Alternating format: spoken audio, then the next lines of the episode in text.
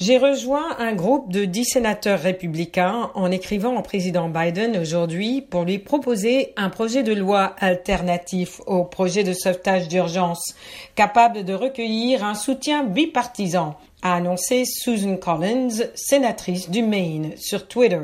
Les détails du plan alternatif seront dévoilés ce lundi, ont indiqué les signataires qui ont également demandé un rendez-vous avec le président Biden lui-même. Selon le Washington Post, la contre-proposition s'élèverait à 600 milliards, moins d'un tiers que le montant prévu dans le projet de loi actuel. Les économistes sont unanimes sur le fait qu'un nouveau plan est incontournable. Le conseiller économique de la Maison-Blanche, Brian Deese, a souligné dimanche sur CNN que les dispositions du plan du président avaient été calibrées pour surmonter la crise économique actuelle. Mais les républicains sont farouchement opposés au montant qu'ils trouvent trop élevé et qui va creuser davantage la dette et le déficit budgétaire des États-Unis.